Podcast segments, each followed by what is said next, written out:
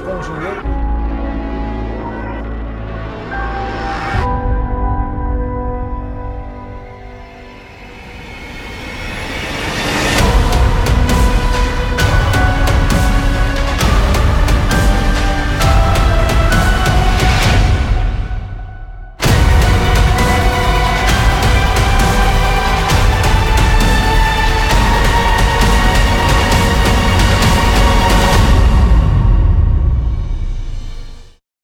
nós estamos aqui refletindo sobre essa temática tão oportuna para a nossa nação, que é a temática Pátria Amada Brasil. E diante dessa palavra tão esclarecedora do pastor Ricardo, hoje nós vamos entrar uh, nessa mensagem. Uh, e eu vou estar com vocês aqui uh, hoje, na semana que vem, quando nós vamos exercer o nosso direito de cidadão, votando no segundo turno do nosso país. Vou conversar com vocês sobre essa temática e os ouvidos mais atentos já perceberam que o tema da série, ou o tema das mensagens que nós estamos conversando aqui, vieram de expressões do nosso hino nacional. E a expressão de hoje é a expressão símbolo de amor eterno. Só para lembrar você, você lembra daquele momento em que o hino nacional canta Brasil de amor eterno seja símbolo o lábaro que ostentas estrelado. Lembra? Muito bonito. Nós brasileiros gostamos muito de cantar esse hino, especialmente nos estádios de futebol. A gente canta e o hino acaba e a gente continua cantando. É maravilhoso. Todo mundo canta, quase ninguém entende o que ele está falando.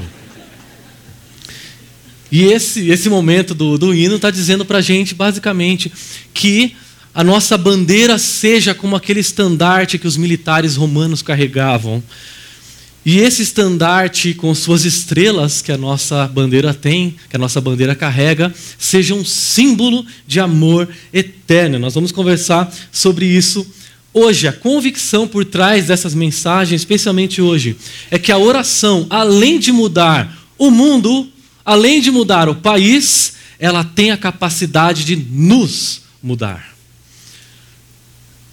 Antes de uma oração ou das orações ter a capacidade de transformar o mundo exterior, a realidade exterior, a oração tem a capacidade de transformar o nosso mundo interior, a nossa disposição. Até porque, quando Jesus disse ou mandou os seus discípulos amarem os seus inimigos, nenhum deles, Pedro, Tiago, João, ouviu esse, essa ordem de Jesus e respondeu ou pensou: glória Deus. Não, jamais. Todos eles, quando ouviram essa ordem de Jesus, eles falaram: Meu Deus, amar o meu inimigo, como isso é possível? Nós conseguimos amar as pessoas ao nosso redor, mesmo aquelas que nos fazem mal, quando nós começamos a orar. Orar pelos nossos inimigos. E pensando na nossa nação, nós podemos recobrar o nosso amor pela nação quando nós começamos a a orar por ela. Orar pela nação antes de transformar a realidade do nosso país, começa a transformar a nós mesmos. Começa a transformar a disposição do nosso coração. Agora, se você, depois das eleições, você ficar sabendo quem vai se tornar o governador, o presidente do nosso país, uh, você está pensando em sair do nosso país, os seus problemas acabaram, porque chegou agora o kit imigração para sair do país custa apenas míseros 180 mil reais. Agora, a consultoria se especializa e oferece pacote para quem quiser deixar o país. Esse kit uh, vem no momento em que nós percebemos que cada vez mais os brasileiros estão desistindo ou deixando uh, de viver na nossa nação para viver em outro país, e esses dados vêm crescendo a cada, cada vez mais, uh, especialmente desde o ano de 2014, quando a nossa economia começa a dar sinais de desaquecimento. Dados da Receita Federal dizem, indicam que a economia local começou a dar esses sinais e os brasileiros que deixam o país chegaram a crescer uh, no número de 74%. Acompanha comigo aqui esse gráfico de brasileiros que deixaram a nossa nação. Quando a gente olha para os anos 2000, a gente tem mais ou menos 9 mil brasileiros por ano deixando a nação. Quando a gente caminha para 2014, cerca de 12 mil brasileiros no ano de 2014 deixam o Brasil. Agora, em 2017, o ano que acabou de passar, 20, um pouco mais de 21 mil brasileiros deixaram a nossa nação.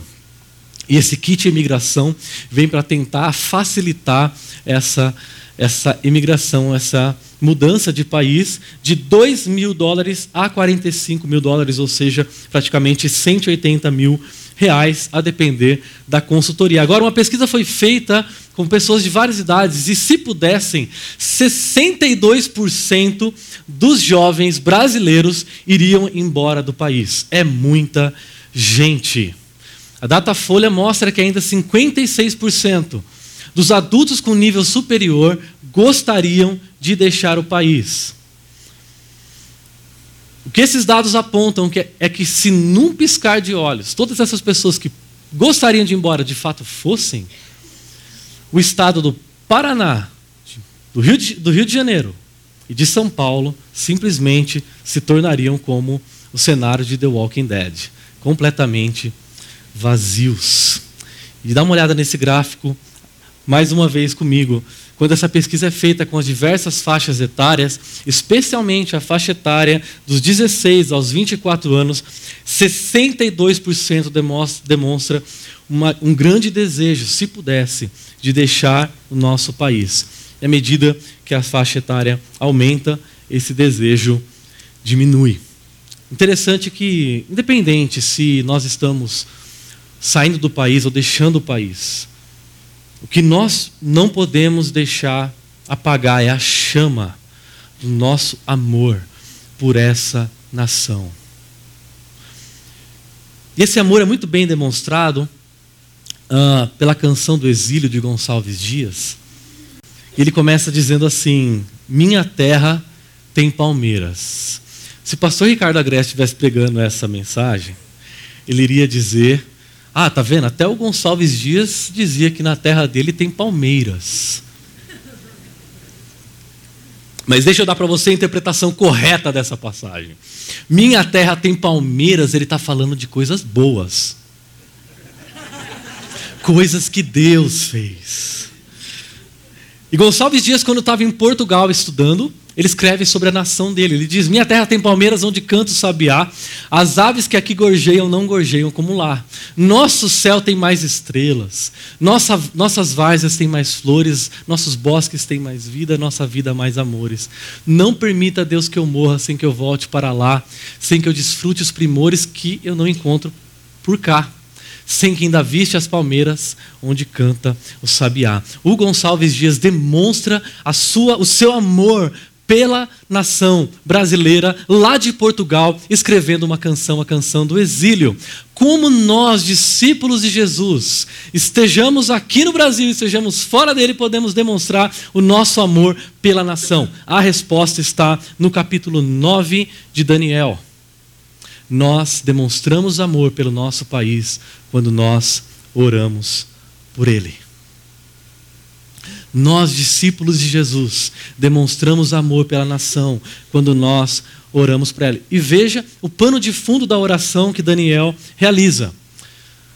Versículo no capítulo 9: Dario, filho de Xerxes, da linhagem dos Medos, foi constituído governante do reino babilônio. No primeiro ano do seu reinado, eu, Daniel, compreendi pelas Escrituras, conforme a palavra do Senhor, dada ao profeta Jeremias, que a desolação de Jerusalém iria durar 70 anos. Por isso, o que eu fiz? Me voltei para o Senhor Deus. Como? Com orações e súplicas, em jejum, em pano de saco e coberto de cinza. Daniel não estava na sua pátria. Nesse momento, Daniel estava exilado, não por sua própria vontade, mas ele estava fora do seu país, fora de Israel, fora da sua nação, por conta do exílio babilônico que o levou, junto com muitos outros israelitas, para a nação da Babilônia, onde eles ficaram durante muito tempo. Então, ele começa dizendo que Dario, esse homem que aqui é chamado de Dario, mas em documentos antigos ele também recebe o nome de Góbrias. Muito possivelmente, esse Góbrias era um uh, corregente ali na Babilônia de Ciro o Grande. não Ciro, o candidato à presidência, ok? Tem que esclarecer as coisas aqui.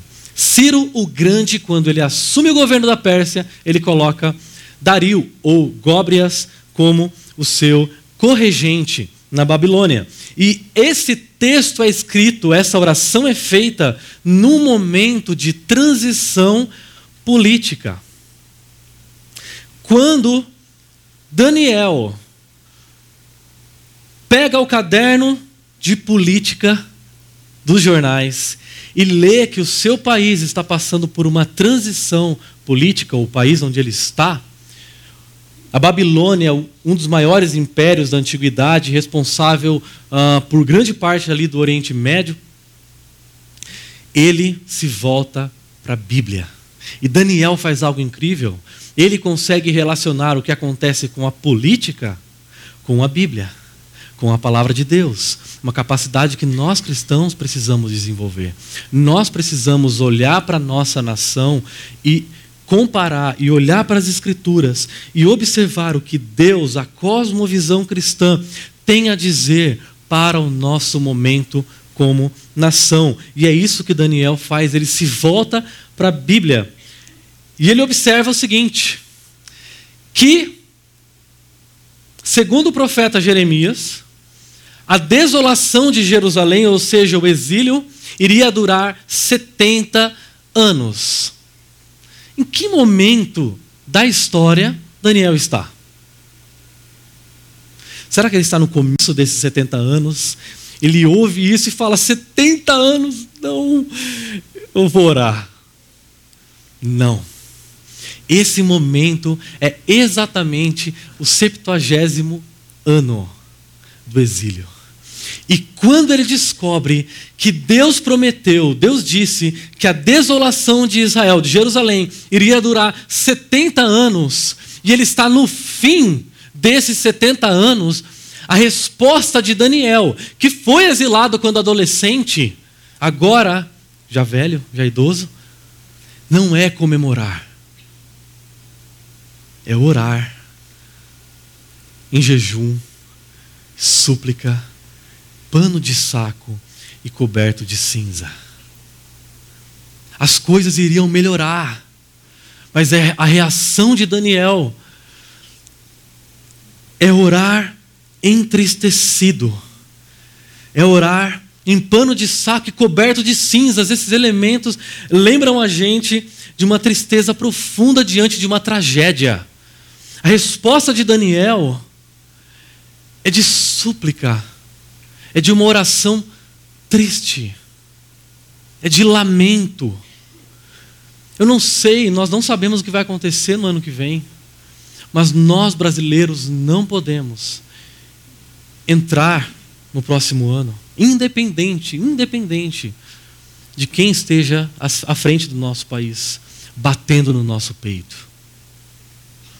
Nós precisamos olhar para a nossa nação e perceber como nós brasileiros temos sofrido.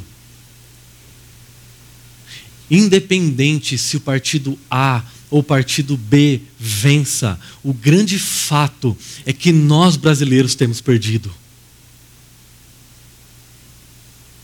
Nós não podemos entrar no próximo ano comemorando nós precisamos olhar para a nação brasileira, olhar para dentro de nós, olhar para Deus, o justo juiz, e lamentar a sina da nossa nação, a situação da nossa nação, porque nós brasileiros temos falhado, falhado nas mais diversas esferas. Não estou falando só de política, não estou falando só do setor público.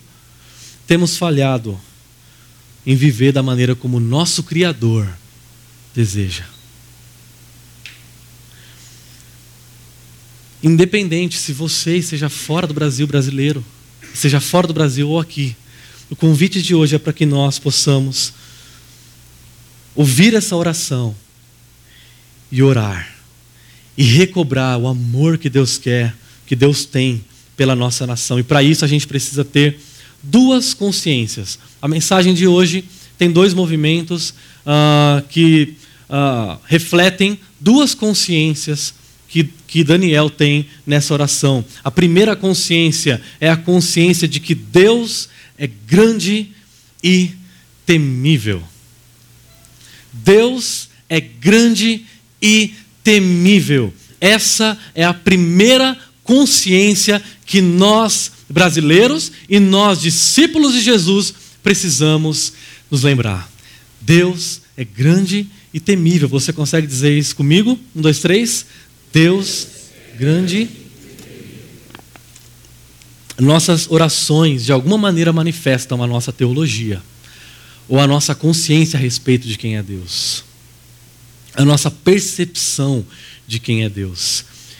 E essa consciência que Daniel tem quando ele começa a orar dizendo: Ó oh Senhor, Deus grande e temível, essa expressão, ó, que é traduzida aqui, em muitos outros textos traduzido ó, na verdade ela aparece em poucos textos da Bíblia.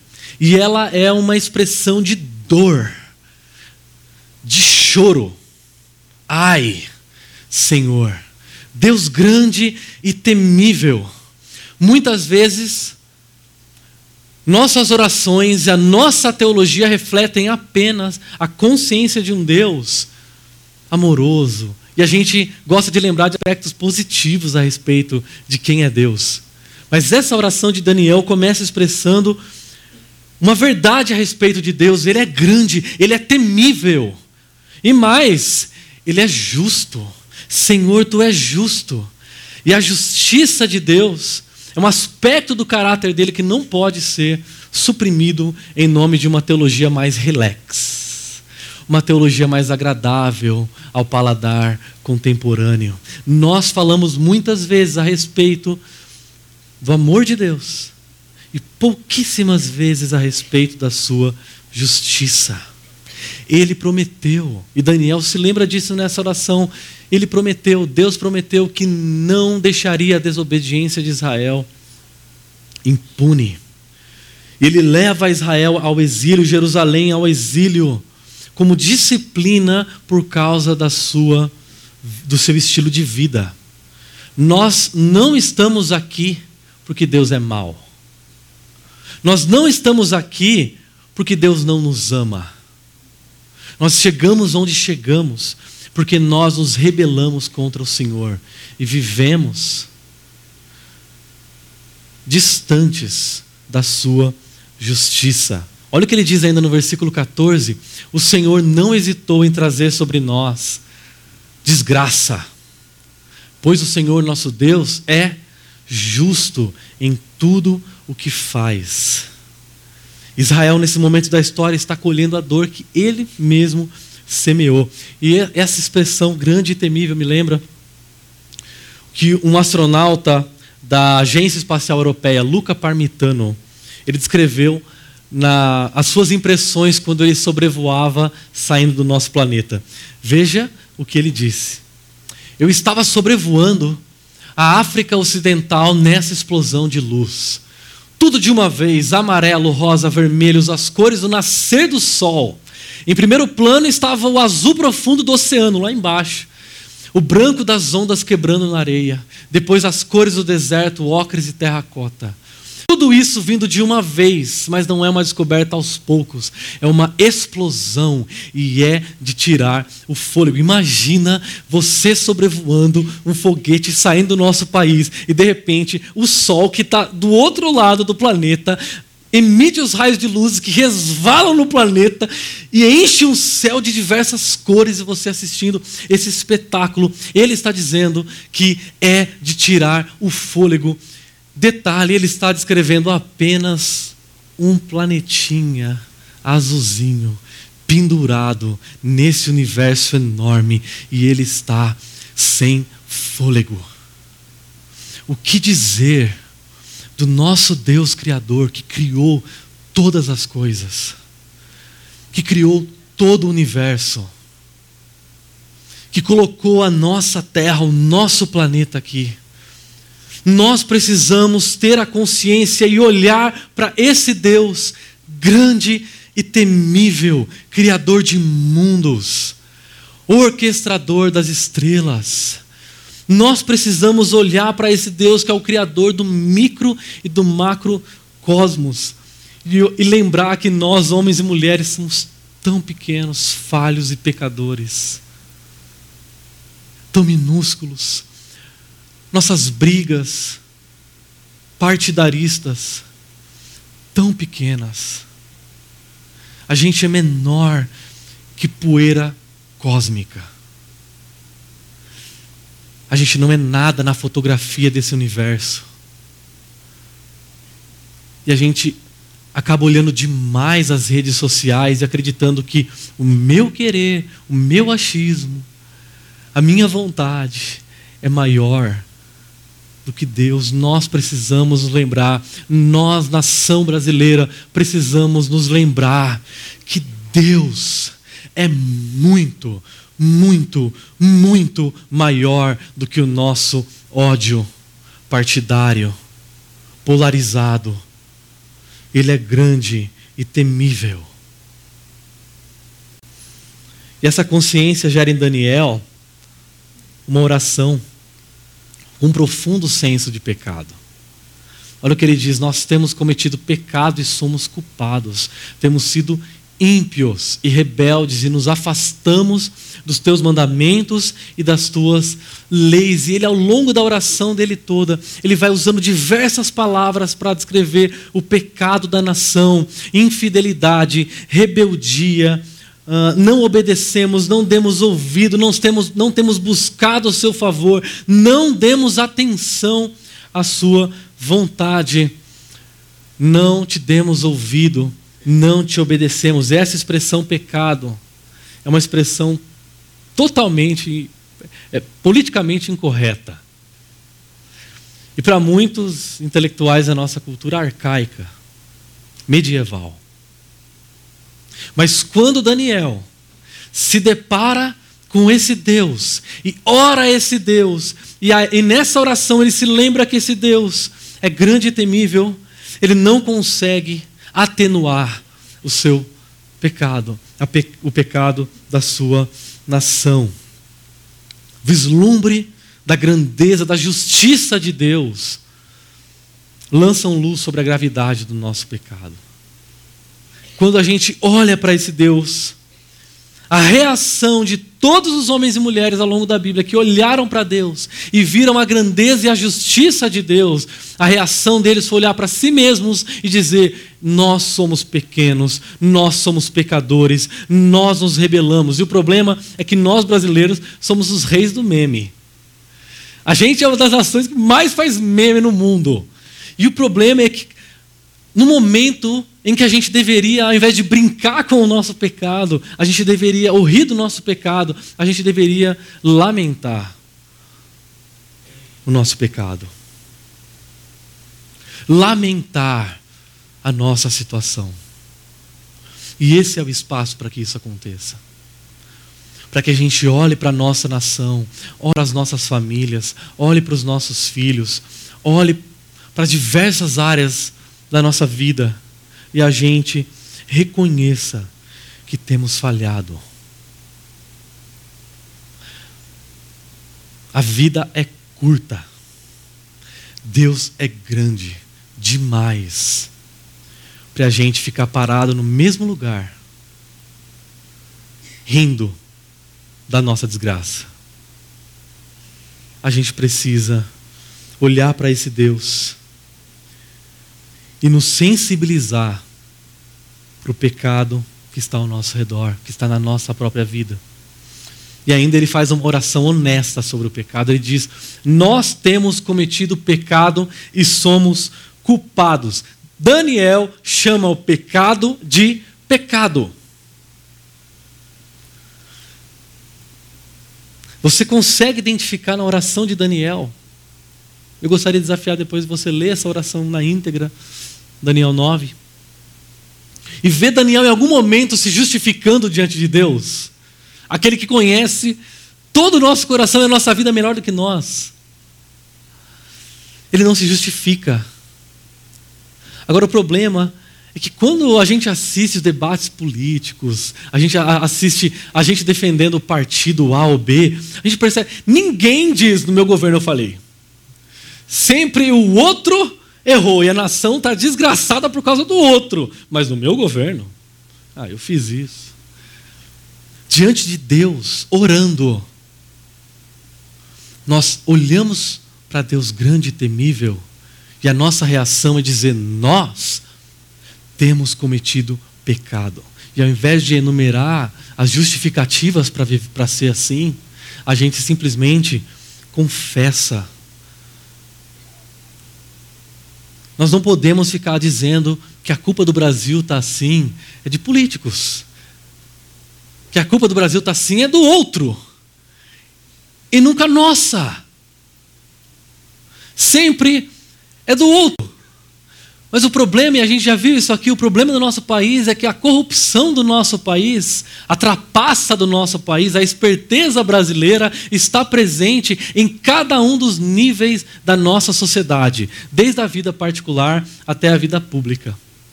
Em todos os aspectos da nossa vida há corrupção, e diante de Deus isso é desnudado.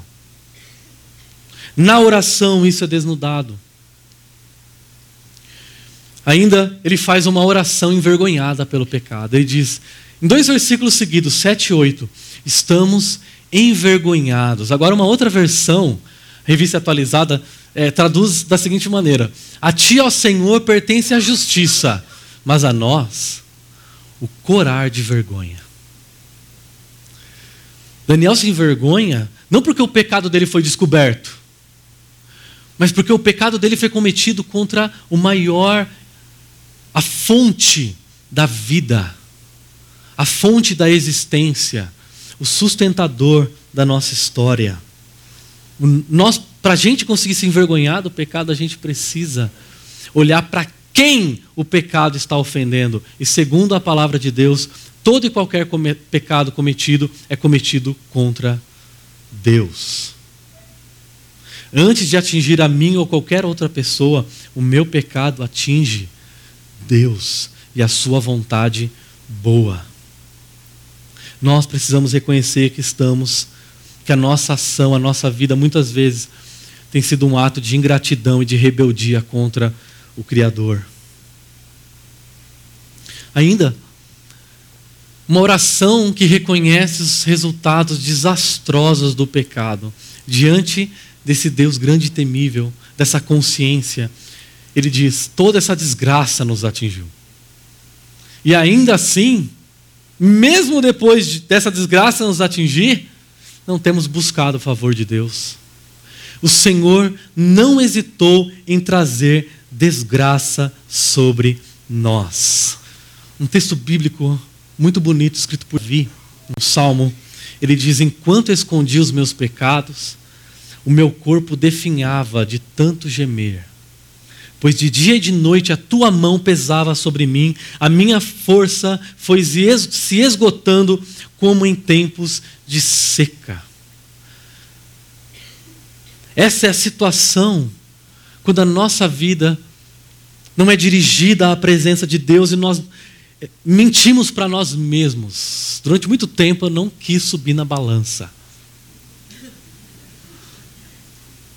Porque eu não queria ver o que ela iria me mostrar. E, muita, e a oração faz isso com a gente. Quando a gente está diante desse Deus grande e temível, é um convite para a gente olhar dentro de nós e ver impureza, desgraça, pecado. Os mandamentos de Deus não existem para nos reprimir, para reprimir os nossos desejos instintivos naturais. Os mandamentos de Deus são para o nosso bem.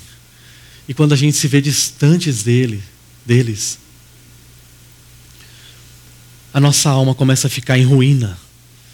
Desgraça é a situação de alguém que vive continuamente em pecado, em atitude de rebeldia contra Deus. Existem duas maneiras de nós vivermos se conduzirmos a nossa vida: próspera e prostrada. Ser próspero, e quando a gente ouve essa palavra, a gente está querendo dizer financeiramente, profissionalmente.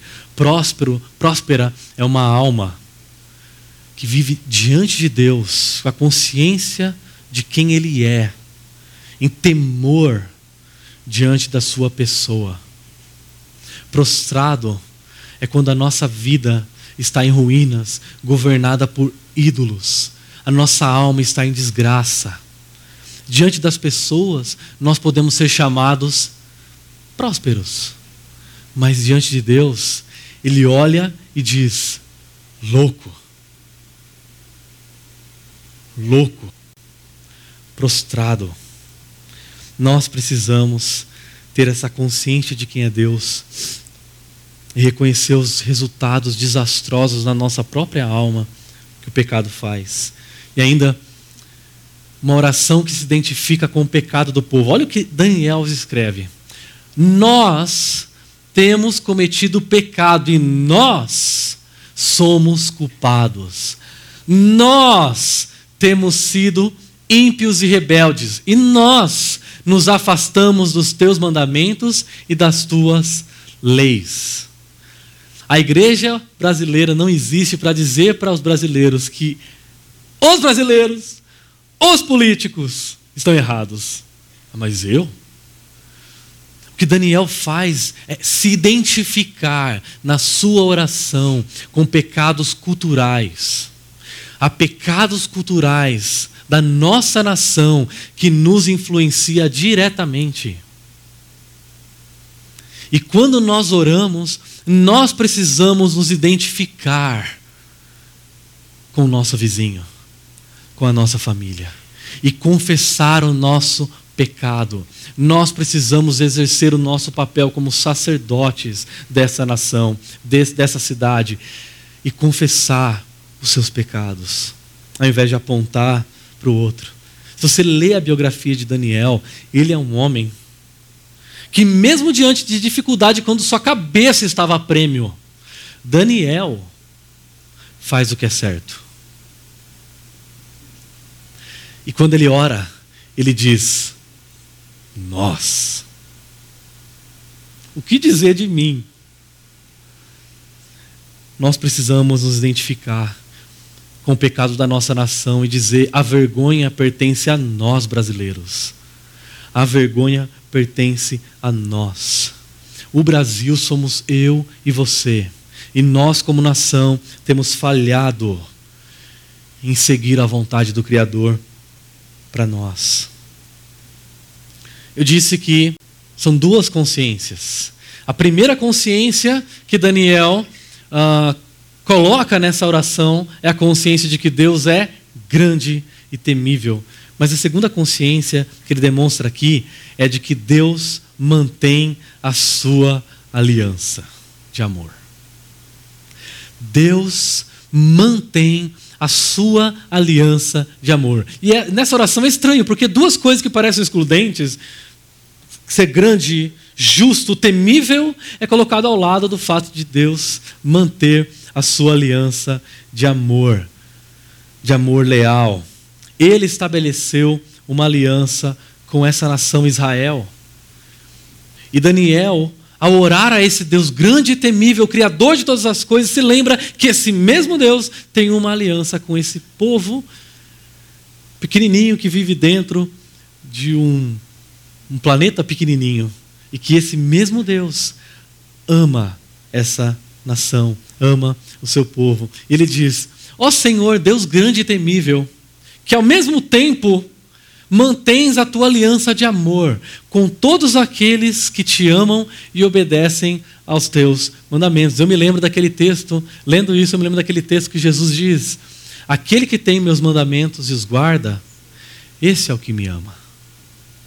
Muitas vezes a gente lê e fala assim: então tá, eu tenho que obedecer a Deus para poder ter uma aliança com Ele. Não, é o contrário. Quando eu participo dessa aliança com Deus, Ele me sustenta em uma atitude de amor para com Ele e obediência. Deus mantém a sua aliança com aqueles que guardam os seus mandamentos, com aqueles que têm consciência e confiança que a nossa aliança está em, firmada em Jesus Cristo naquela cruz que a nossa aliança É com esse Deus que deu seu próprio Filho por nós, conosco, nós que somos seus discípulos. Com aqueles que, de coração, acreditam que a solução para o nosso país não está num partido, mas está na vinda do reino de Deus com poder e glória. Aqueles que acreditam que a solução para a minha vida, para a nossa vida, é a vinda do reino de Deus. E ver o que isso gera na oração de Daniel. Confiança de que Deus se move na história através da oração. Olha o que ele diz no versículo 18: Não te fazemos pedidos por sermos justos, mas por causa da tua grande misericórdia. Interessante é que Deus prometeu que em 70 anos iria livrar Israel do exílio. E o que Daniel, Daniel faz? Ora. Ele ora porque ele quer participar através da sua oração do que Deus está fazendo na história. E o que Deus faz na história, ele não faz porque nós somos justos. Ele faz por causa da sua grande misericórdia. Quando nós oramos, nós não oramos em meu nome, amém.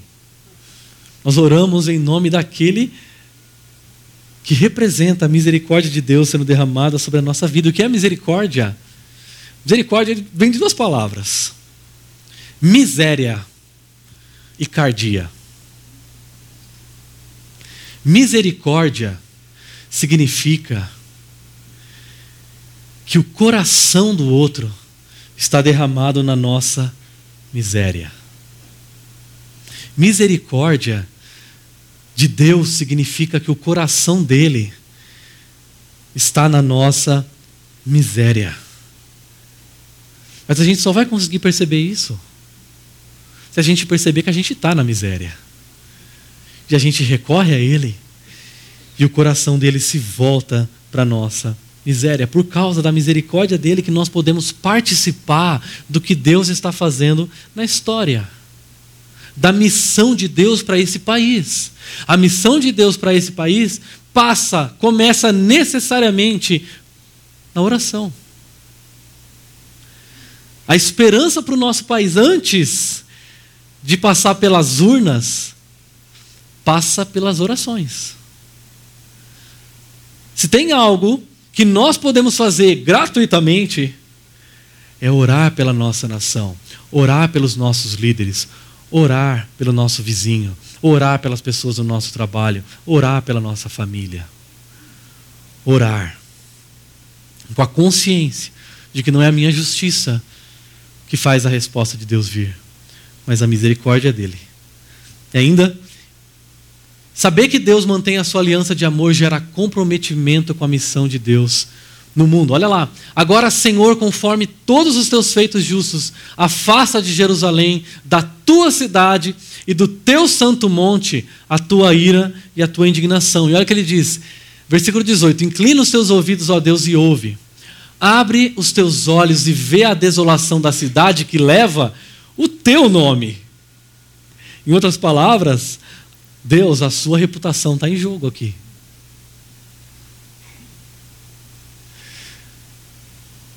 Daniel tem consciência de que esse povo que está sofrendo exilado carrega o nome de Deus. Em outras palavras, a ruína da igreja brasileira é a ruína do nome de Deus no Brasil. Pessoas deixam de acreditar, de confiar em Deus pela postura da vida daqueles que se chamam de Deus. Deus não tem um plano B para dizer: ó igreja, se você falhar e a coisa não estiver indo muito bem, eu vou enviar um anjo aqui que vai. Não tem. Deus confiou a reputação do nome dele no Brasil para nós. E a reputação do nome de Deus no Brasil, ultimamente, não tem sido um problema por causa da falta de intelectualidade dos, da igreja, mas especialmente pela falta de ética da igreja. Nós nos comprometemos através da oração com a missão de Deus no mundo. E olha que bonito que ele diz ainda, ó. Ouve, nosso Deus, as orações e as súplicas do teu servo por amor de ti, Senhor. Olha com bondade para o teu santuário abandonado. Inclina os teus ouvidos, ó Deus, e ouve. Abre os teus olhos e vê a desolação da cidade que leva o teu nome. Senhor, ouve. Senhor, perdoa. Senhor, vê e age. Dez verbos, uma metralhadora de verbos que Daniel descarrega aqui dizendo: Deus faz, Deus faz, Deus faz. Porque Daniel tem a consciência de que a missão de Deus, a, o nosso comprometimento com a missão de Deus, tem a ver com oração. Na oração a gente se lembra do nosso papel aqui na história. O papel que é exercido porque Deus tem uma aliança de amor e mantém essa aliança de amor conosco. Ainda uma última consciência, uma, uma última certeza que Daniel tem: a de que Deus responde às nossas orações. Nós precisamos ter essa certeza. Eu sei que falar isso parece redundante, mas muitas vezes a gente ora e não acredita que se a nossa oração e, e nem pensa nas implicações da nossa oração. A gente precisa orar com a certeza de que esse Deus está agindo na história e na nossa vida, respondendo através das nossas orações. Interessante que quando Daniel acaba de orar, o que, que acontece? Ele acaba de orar, abre os olhos e vem um anjo, o anjo Gabriel. Imagina você estar tá lá no seu quarto orando, Senhor, você abre os olhos e do seu lado um armário dizendo para você o seguinte: Daniel, João, Pedro, Maria, assim que você começou a orar, houve uma resposta que eu lhe trouxe. Por quê? Porque você é muito amado. Porque você é muito amado. Daniel orou para que Deus os perdoasse, para que aquele exílio tivesse um fim. E a resposta desse anjo, e depois há uma, uma longa resposta desse anjo à oração de Daniel. Ele diz: Daniel tem algo muito maior aqui do que simplesmente uma libertação política. Deus está respondendo a sua oração e fazendo muito mais do que você está orando. Deus vai libertar o seu povo espiritualmente. Os males, do, os problemas do nosso país não têm raiz na política. Por trás da nossa nação existe um problema espiritual. Espiritual. E a resposta do anjo, que o anjo traz de Deus para Daniel, diz que a libertação que Deus vai prover para Israel não é apenas política. E de fato ele vai levar Israel, Jerusalém, de volta para a sua terra. Mas é algo muito mais profundo. O problema do nosso país é espiritual o problema do nosso país, nós precisamos de uma libertação espiritual. E ele diz: Eu vou enviar um ungido. Sabe, a, a palavra Cristo não é sobrenome de Jesus. Jesus Cristo, filho de Maria Cristo e José Cristo. Cristo é um título que significa Messias, que não resolveu muito. Messias significa ungido que também não resolve muito. E ungido significa rei. Ele está dizendo: Eu vou enviar o meu rei. E ele está dizendo: Jesus. Olha, gente, muito mais do que um anjo que veio para nos dizer que nós somos amados, Deus enviou o próprio filho dele para nos dizer que nós somos amados, que o Deus grande e temível, Criador, veio até nós, na pessoa de Jesus, para dizer que nós somos amados. E Ele é muito mais puro que Daniel, mas Ele se identifica com o nosso pecado naquela cruz. A oração dele chega primeiro na fila do que a de Daniel, mas ele intercede por nós naquela cruz. Ele intercede por nós ainda hoje. Mas ele faz muito mais do que Daniel, porque ele morre por nós naquela cruz. E aquela cruz significa justiça sendo cumprida, esmagando os nossos pecados, ao mesmo tempo que ela significa amor e miséria e misericórdia sendo derramada sobre nós. Aquela cruz é o maior símbolo de amor eterno. Aquela cruz é o símbolo de que Deus, grande e temível, não se esqueceu dessa pequena nação chamada Brasil. Deus não se esqueceu de nós. E por causa daquela cruz, nós nos tornamos filhos amados. E hoje, eu e você podemos nos aproximar daquela cruz aproximar de Deus e expor os nossos pecados sem medo de que Ele vai nos esmagar, porque Ele já fez isso com Jesus naquela cruz, para que a aliança de amor pudesse ser feita conosco. É com essa consciência de um Deus grande e temível e ao mesmo tempo misericordioso, que mantém a sua aliança de amor, que eu gostaria de convidar você para refletir e praticar. Agora, qual é a prática que nós precisamos exercitar durante esses tempos? Oração. E por isso que eu vou projetar aqui uma oração. Essa imagem vai ser disponibilizada nas nossas redes sociais e e eu gostaria de desafiar vocês, a nossa comunidade toda, quem está assistindo a gente pela internet, diariamente a fazermos essa oração. E quando nos reunimos com nossos grupos pequenos, a gente realizar essa oração. Não é nada, ela não é mágica, não tem mágica nas palavras quando você pronunciar elas, ok? Porém, essa oração é uma, uma tentativa de contextualizar para a nossa realidade a oração de Daniel. Por isso, Enquanto eu leio essa oração, eu gostaria de convidar você a fechar seus olhos e fazer essa oração comigo.